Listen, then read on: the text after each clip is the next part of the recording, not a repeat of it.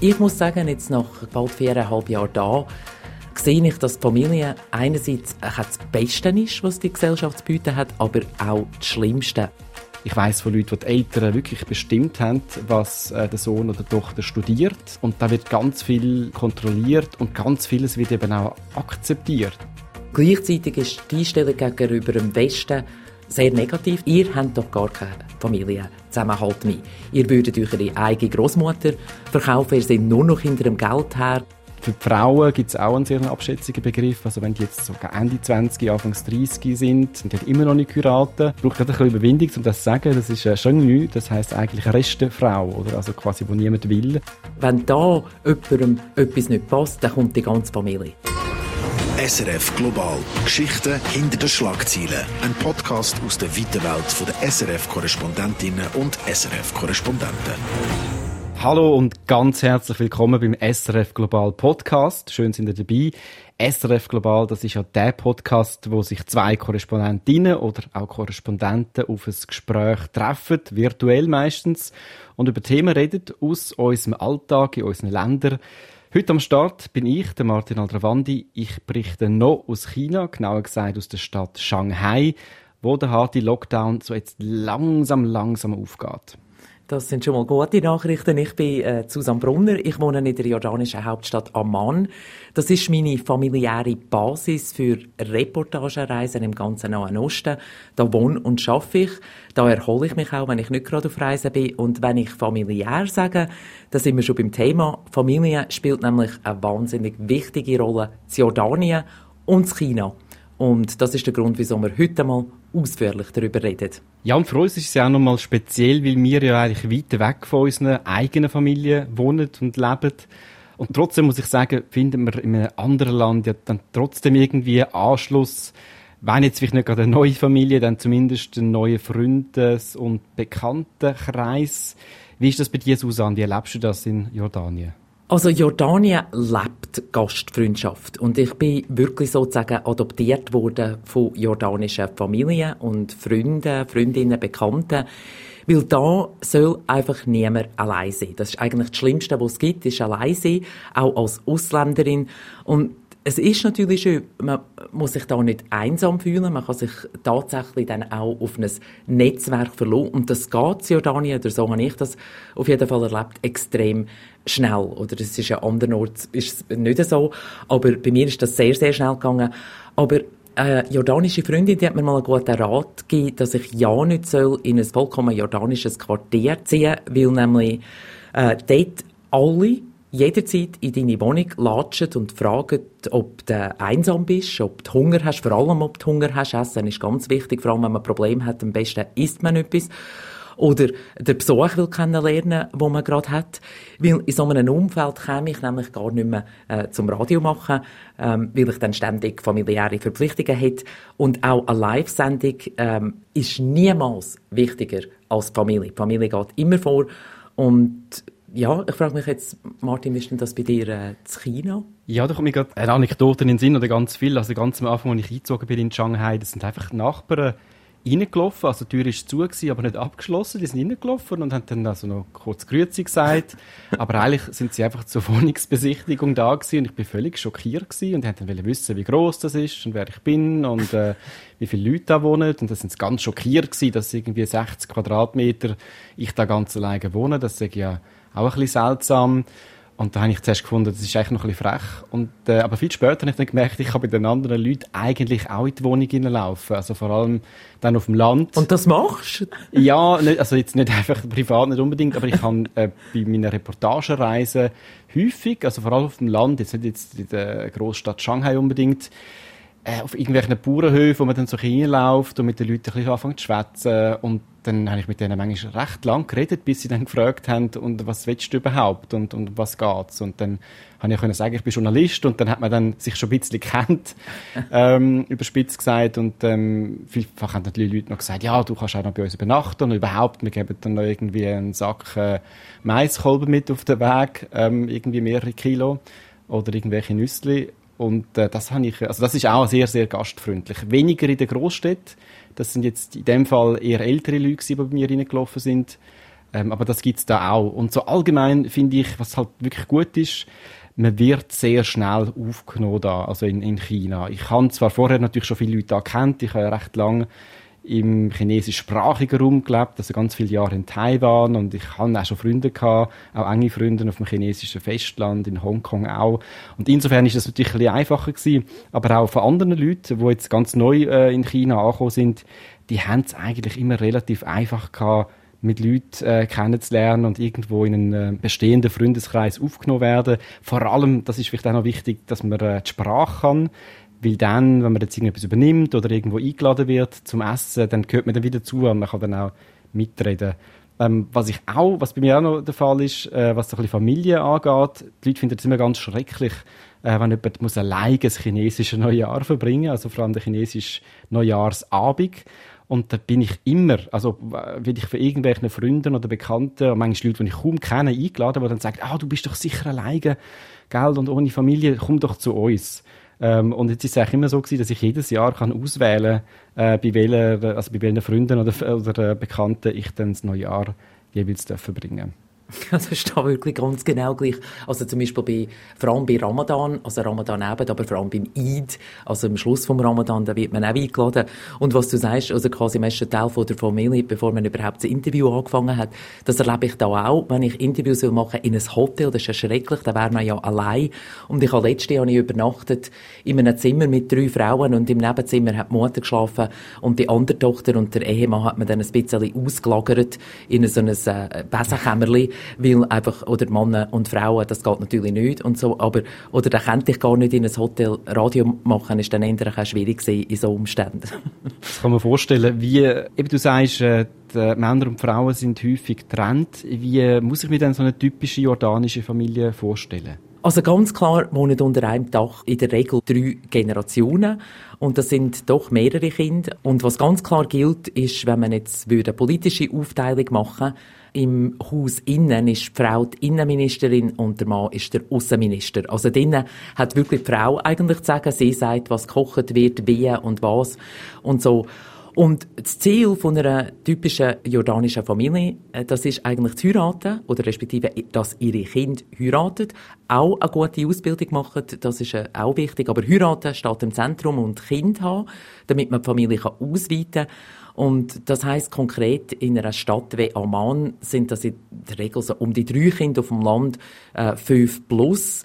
Und äh, in der Regel, wenn ich sage drei Generationen, ist es häufiger so, dass die Schwiegertochter dann einzieht und das bietet dann entsprechend viel Potenzial für Konflikt. Wie sieht denn China die Familie aus? Ich hätte ganz kurz müssen schmunzeln, weil das ist natürlich vom der letzte Teil, das ist eigentlich genau das Gleiche. Also die Schwiegermutter, das ist immer ein riesiges Thema da. Traditionell ist es so, dass die Frau, wenn sie heiratet, dann zu der Familie vom Mann dazugehört. Also häufig ähm, auch dann bei der Familie vom Mann einzieht und dann von der Schwiegermutter sozusagen der Teil übernimmt, äh, mit dem auch entsprechenden Konfliktpotenzial. Das kann man sich vorstellen.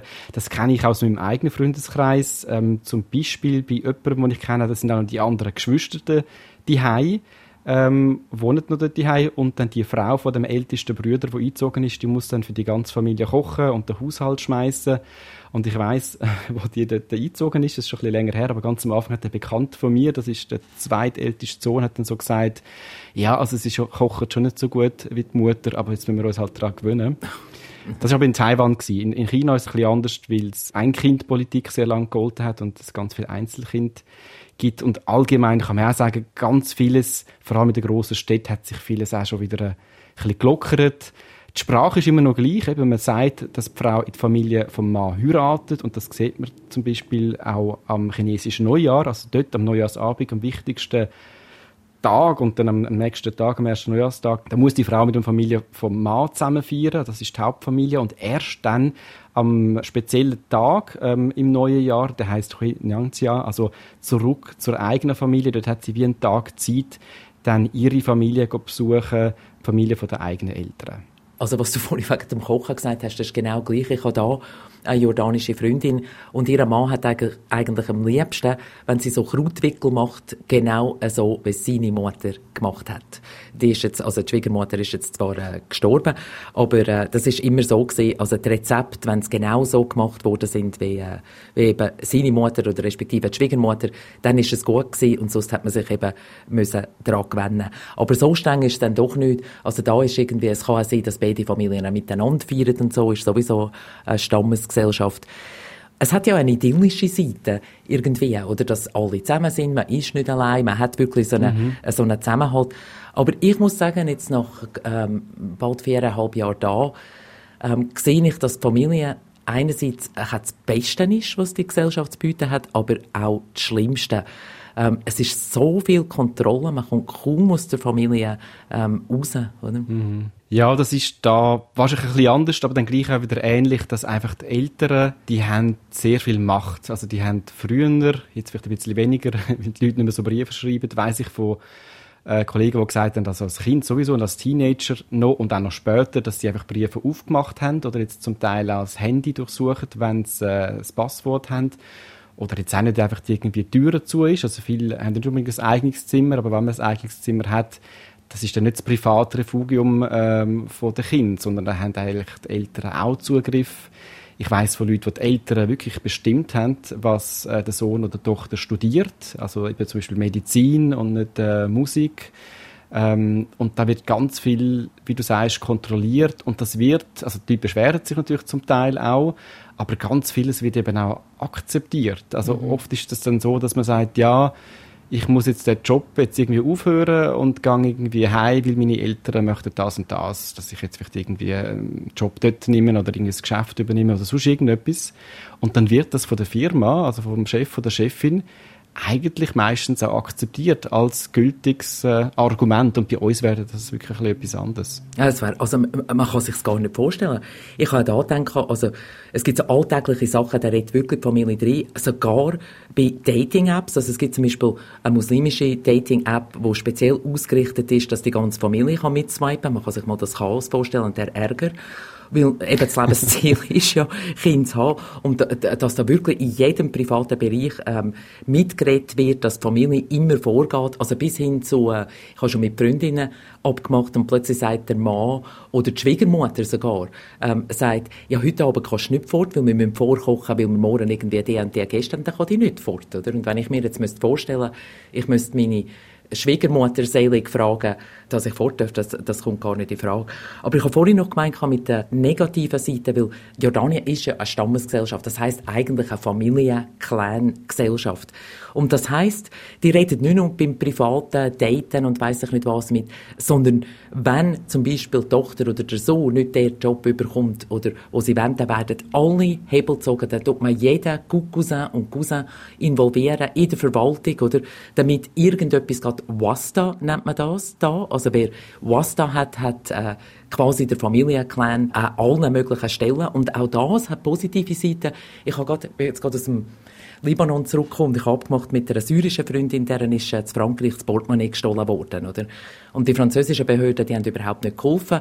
Aber in der Kürze hat das ganze libanesische Netzwerk, das sie hat, oder, wo natürlich auch die Welt, über die Welt verstreut ist, reingemischt, alles, ihr Geld geschickt, geschaut, dass die Behörden etwas machen. Also, das funktioniert auch weltweit, eben mit allen negativen Seiten von dem, was man hat, oder? Also, es ist weh, man kann auf Hilfe zählen, aber das führt dann halt auch dazu, in einer Region, wo es eigentlich keine funktionierenden Staaten gibt, wo, wo Staaten gar nicht die grundlegendsten Dienstleistungen liefern, wo die Justiz äh, zweifelhaft ist, weil die auch von Familien unterwandert sind, ist einerseits, wenn es eine Hohen- und Ei-Diskussion, oder? Ist jetzt zuerst Abwesenheit vom Staat gewesen, oder hat der Staat gar nicht können entstehen weil die Familienclans akzeptieren gar keine staatliche Autorität. Ja, ja. Also ich habe das auch gesehen bei Corona.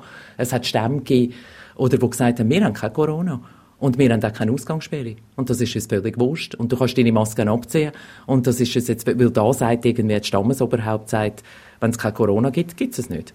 Und äh, während wir da in Westermann, jetzt wie du in Shanghai, wirklich, also nicht ganz so schlimm, also bei dir ist es glaube ich irgendwie halb in einem Gefängnis, und wir haben tagelang nicht dürfen raus. Das geht in einer Stadt, wo die Familienbeziehungen schon ein bisschen weniger sind, oder? Ja, das ist interessant. Ich glaube, das ist bei euch wahrscheinlich noch mehr. Es gibt ja auch sehr einflussreiche Familien bis ganz auf, wo man auch weiss, äh, wo in der Regierung vertreten sind. Das wird aber gegen außen nicht so kommuniziert, weil es natürlich die kommunistische Partei und die ganzen offiziellen Strukturen, die hat man ja von der Sowjetunion quasi kopiert mit Politbüro und all dem, was dazugehört. Aber ähm, auf einer zweiten Ebene sind natürlich die Beziehungen extrem wichtig und auch die Nachfolger von der ehemaligen Revolutionsführer, das sind immer noch Leute, Kinder und Enkel und äh, Großenkel und Enkelinnen, die natürlich jetzt wenn sie es einigermaßen geschickt gemacht haben, in führenden Positionen sind, sechs im Staat, sechs ähm, auch in grossen Firmen. Also da läuft sehr, sehr viel natürlich. Äh, auch wenn es vielleicht nicht so kommuniziert wird, aber viele ähm, Chinesinnen und Chinesen, die wissen das natürlich, dass die Leute bestens vernetzt sind. Also man kann sich da auch nicht einfach so auf den Rechtsstaat verlassen. In Shanghai zum Beispiel, das ist auch eine grosse Stadt, aber wenn man ein Einheimischer ist, eine Einheimische, also eine richtige Shanghainesin sozusagen, dann ist man auch besser verbunden, ähm, hat auch bessere Kontakte, und auch die besseren Jobs über, vor allem bei der Verwaltung, als jetzt jemand, der einfach äh, zugewandert ist. Also für die ist es viel schwieriger. Und jetzt beim Lockdown, das stimmt, wir sind äh, völlig abgeschlossen gewesen. Also man hat aus dem Haus und am Anfang ist es sehr schwierig gewesen mit, der, mit dem Essen, mit der Nahrung ähm, dass man überhaupt etwas überkommt. Und dort ist es auch so gewesen. Da gibt es grosse Unterschiede mit den Nahrungslieferungen vom Staat, ähm, dass die Leute, die in einer besseren, also nicht nur in einer besseren äh, Gegend wohnen oder in einem besseren Viertel, sondern die, die in diesen eingeschworenen oder alteingesessenen shanghainesischen Viertel wohnen, die haben in der Regel besseres Essen bekommen. Oder mindestens ist dort das Gemüse und das Fleisch noch nicht verdorben gewesen und die sind auch früher ähm, und schneller beliefert worden. Also das kann man auch sagen, ja. Also da hat es natürlich auch Protest gegeben. Wir haben am Anfang auch Schwierigkeiten gehabt mit Nahrungsmitteln. Der Staat hat dann eben versucht, mit Bussen irgendwie Brot zu bringen. Oder am zweiten Tag wären es, glaube ich, Zigaretten gewesen. Oder? Aber zu dem ist dann irgendwie gar nicht mehr gekommen. Aber das geht gar nicht, weil wenn da jemandem etwas nicht passt, dann kommt die ganze Familie. Ja, also ja. das erleben auch Eltern in der Schule, oder dann kommt der ganze Clan kommt da reklamieren, nicht nur die Mutter oder der Vater. Aber, weißt, wenn ich, wenn ich jetzt an chinesische Familie denke, kann ich mir den Clan gar nicht vorstellen. Weil ich stelle mir immer die chinesische Familie so vor, die haben doch je ein Kind und dann braucht es ein Zeit, bis man einen ganzen Clan hat, nicht? Ja, und darum ist es, ähm, genau, das ist ja sehr lang gegangen. Also seit äh, Anfangs 80er Jahren gilt ja die Politik und auch die jetzigen Eltern sind in der Regel auch äh, ein, also in einem Ein-Kind-Familienhaushalt aufgewachsen und viele von denen haben jetzt auch nur ein Kind ähm, aus gewohnt oder weil sich ein zweites Kind auch gar nicht leisten können oder das einfach nicht wollen. Und darum ist man da schon ein bisschen locker. Aber da gibt es natürlich Cousins, da gibt es Leute, die man kennt. Man tut zum Teil auch Verwandtschaftsbezeichnungen für Leute verwenden. Das sind ein bisschen andere Bezeichnungen, wo man sagt, zum Beispiel Brüder oder Schwester ähm, oder Cousin. Und die sind aber eigentlich gar nicht wirklich verwandt. Und ich habe schon mal etwas gesagt, zum Beispiel mit Brüder das und das. Und dann fragen die, aha, also blutsverwandte Brüder. Und dann gesagt, ja, also was denn sonst? Ja, es könnte ja sonst irgendein Brüder sein, oder? Und das ist, äh, ist man da auch ein flexibel. Es gibt im Chinesischen auch noch ganz viele ähm, Bezeichnungen, also nicht nur für Familienmitglieder, sondern auch für Verwandtschaftsmitglieder, die sind sehr, sehr kompliziert. Also irgendwie für Onkel gibt es sicher vier, fünf Bezeichnungen. Dann Großeltern mütterlicher oder väterlicherseits sind anders. Da gibt es ganz, ganz, es gibt bis Cousins, heißen die Cousins mit Nachnamen gleich oder, oder anders. Sind älter von denen, älter oder jünger als meine Eltern. Und das ist alles ganz genau so gelabelt. Also das ist natürlich immer noch so. Und man kann auch mit der Kindpolitik kann man natürlich jetzt so die ja, Jahrhunderte oder Jahrtausende alte Traditionen natürlich nicht einfach so von heute auf morgen ganz ausmerzen. Das geht nicht. Also mit der Sprache, da muss ich sagen, ich rackere mich jetzt noch ab mit den richtigen Familienausdrücken. Die sind so wichtig, oder? Weil die ganze arabische Sprache baut auf Familie. Und ich verwechsel dann immer wieder einmal, nehme einfach das Wort für Onkel, wo mir in den Sinn kommt. Und das ist natürlich ein schwerer Fehler, weil es kommt extrem darauf an, ob der Onkel väterlicherseits oder mütterlicherseits ist. Oder wenn ich mich immer frage, wieso eigentlich genau. Aber äh, es gibt auch Redewendungen. Also wir hatten es ja vorhin von der Schwiegermutter gehabt und ihrem ganzen Konfliktpotenzial. Und wenn zum Beispiel bei arabischen Freundinnen reinlaufst, wenn es gerade Messen sind, dann sagen sie Hamadik Betebik und das heißt eigentlich, ähm, deine Schwiegermutter liebt dich oder anders gesagt, ist schnell, also sitz hin, ist schnell, mhm. solange dich deine Schwiegermutter noch mögt, weil das kommt dermaßen selten vor, oder? Dass am besten gerade ist, sonst ist es wieder zu spät. Oder es gibt eine, eine Redewendung, die heißt Maktua men Shajara und das heißt eigentlich, man ist ein abgetrennter Ast von einem Baum, wo langsam am Boden verdörrt und stirbt, ah. ganz allein. Und das lässt äh, kein Auge trocken. Ja. Ich habe den Ausdruck einmal ähm, genutzt in einem Brief an Behörden, äh, wo mich Jordanien nicht mehr hat ins Land hineinlassen während äh, Corona. Und die Einreisebewilligung ist fast schneller gekommen, als ich Einreisebewilligung kann sagen, weil das Bild von dem einsamen, abgeschnittenen Ast am Boden, das trifft dermaßen direkt ins Herz. Oder dass selbst Behörden denken, ja, Corona-Massnahmen hier oder her, aber Jesus Gott, oder die Frau ist irgendwo gestrandet auf dem Weg, das geht gar nicht. Ja, das ist krass. Das ist bei uns ja auch so, oder bei uns sage ich schon, in China, ähm, dass die Leute auch nicht einfach so einzeln, natürlich in der Stadt ist es mehr akzeptiert, aber eigentlich ist schon die Idee, dass die Leute möglichst bald heiraten, auf dem Land sicher bis Ende 20, 30 ist dann langsam knapp und ähm, jetzt in einer Großstadt kann man vielleicht ein bisschen länger warten. Und da gibt es ein Problem. Eben auch wegen der Ein-Kind-Politik gibt es ja eigentlich zu wenig Frauen und zu viele Männer, weil in dieser Zeit ganz viele weibliche Föten abgetrieben worden sind. Weil natürlich die Leute, vor allem auf dem Land, gedacht haben, also wenn man nur ein Kind dürfen haben, dann muss das aber ein Bub sein. Und das hat jetzt dazu geführt, dass es natürlich einen riesigen Männerüberschuss gibt in China. Und die, das sind dann meistens Leute aus ärmeren Gebieten, ähm, die haben es zum Beispiel sehr, sehr schwer, ähm, irgendwie eine Frau zu finden, weil da natürlich der Mann eher nach oben heiratet und die Frau nach oben. Und über die, also die, die wird auch so ein bisschen abgeschaut und da gibt es auch einen Begriff für die, der heißt äh, Guangun, also eigentlich ähm, leere Ast. Oder die haben dann kein Nachkommen. Das ist ein etwas Ähnliches. Und das ist äh, sehr, sehr abschätzig. Würde ich jetzt nicht einfach so sagen. Und für die Frauen gibt es auch einen sehr abschätzigen Begriff. Also wenn die jetzt sogar Ende 20, Anfangs 30 sind, dass man dann sagt, und die hat immer noch nicht geheiratet, das ist ein, äh, ich brauche gerade ein Überwindung, um das zu sagen, das ist ein Chenü, das heißt eigentlich Restefrau, oder? Also quasi, wo niemand will äh, und wo dann für die Eltern schwierig ist, die dann irgendwie noch auf den Heiratsmarkt bringen. Also das ist dann wieder sehr, sehr konservativ. Das kann man sich bei uns schon fast nicht mehr vorstellen. Also so Ausdrücke gibt es schon auch, aber nicht ganz in dem Ausmaß. Aber tatsächlich ist es auch so, heiraten ist ganz wichtig und was da passiert ist, dass die Männer sind ja eigentlich die, die suchen. Das ist die Familie vom Mann, die die Hochzeit muss zahlen Und weil jetzt gerade in Jordanien zum Beispiel die Hälfte der arbeitenden Bevölkerung gar keinen Job hat, weil äh, Corona hat das Land wirklich wirtschaftlich verwüstet, ist schon vorher instabil gewesen wegen all den Kriegen, die rundherum sind.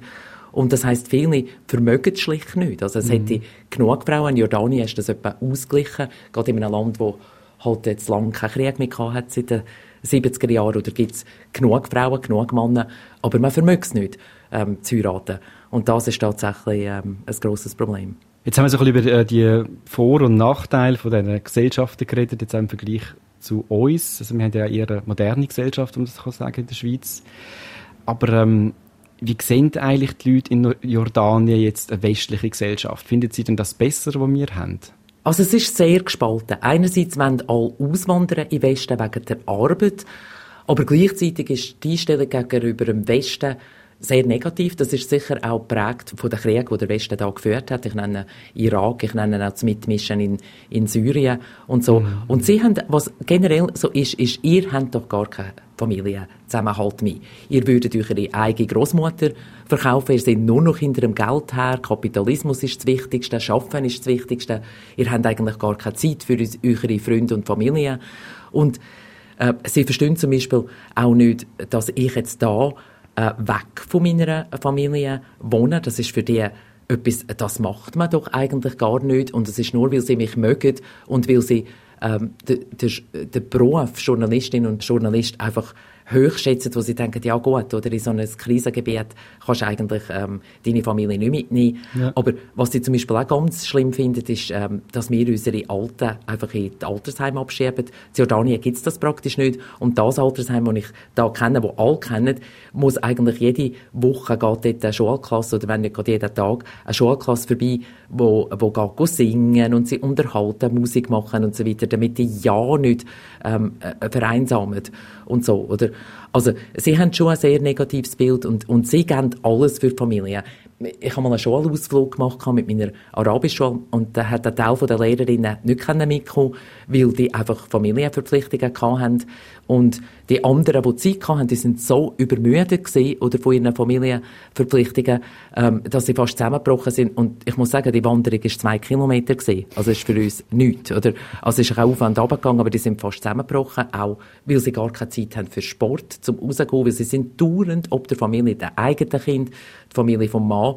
Und auch darum hat nur etwa jede achte jordanische Frau schafft überhaupt ähm, Ausserhaus und das ist die tiefste Rate in meinem äh, Berichtsgebiet. Wie ist denn das bei dir gegenüber dem Westen?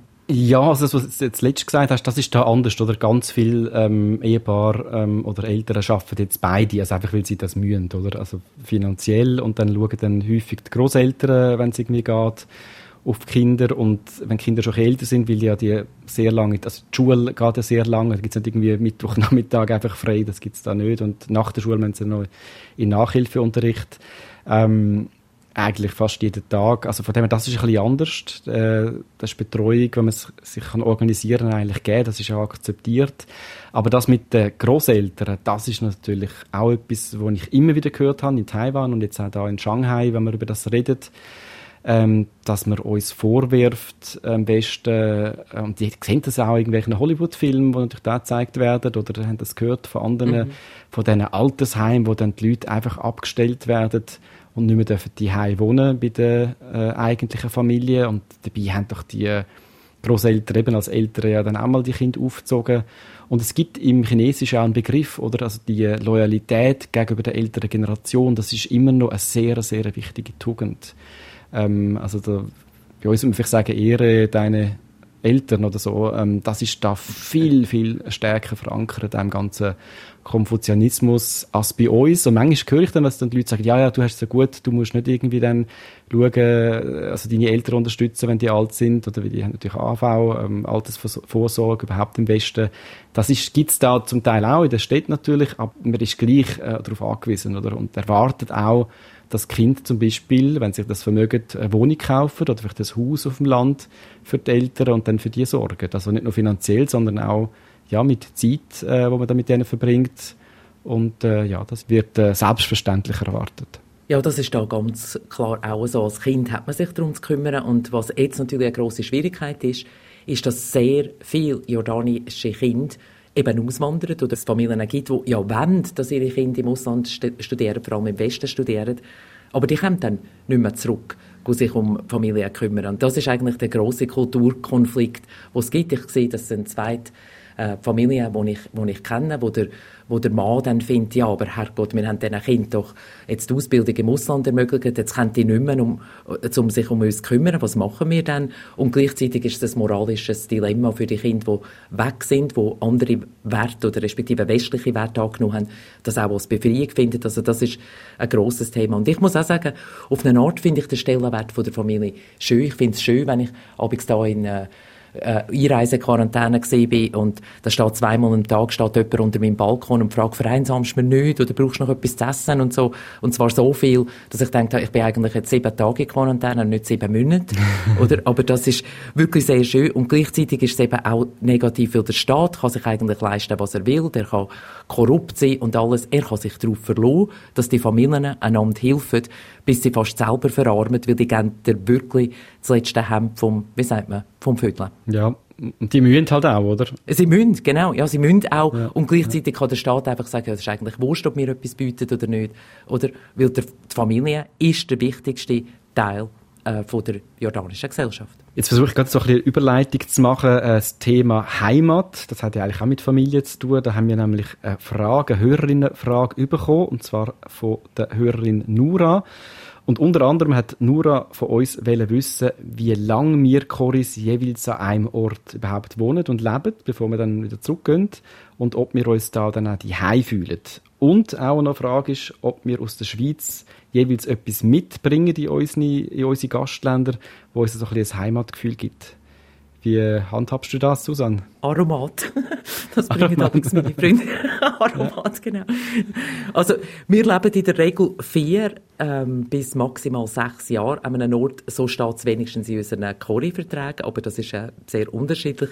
Ich bin jetzt bald viereinhalb Jahre äh, in Jordanien und ich fühle mich sehr daheim äh, da. In ein paar Monaten muss ich Abschied nehmen, weil ich eine neue Stelle bei SRF in der Schweiz bekommen habe. Und der Abschied der wird mir wirklich schwer äh, fallen. Aber klar, in diesen Jahren hatte ich manchmal Heimweh, vor allem während Corona, wo man gar nicht raus konnte. Ähm, allerdings habe ich nicht so Heimweh nach Sachen wie Servola oder Glarner Pastetli, weil das Essen ist da im arabischen Raum sowieso ein Traum. Äh, also ich bringe eigentlich nie etwas so zurück. Aber Heimweh habe ich natürlich manchmal nach meiner eigenen einheimischen Familie und dazu erzähle ich auch meine besten Freunde und Freundinnen. Und Highway habe ich auch nach den öffentlichen Verkehrsmitteln äh, von der Schweiz. Wie erlebst du das, Martin? Ja, das ist eine gute Frage. Ich habe jetzt eigentlich nichts mehr mitgebracht. Ich jetzt etwa gut zwei Jahre bin ich sowieso nicht mehr in der Schweiz. Ich habe früher manchmal Schocke mitgebracht, einfach so als Mitbringsel für Leute. Das wird dann ein bisschen erwartet, dass man etwas mitnimmt.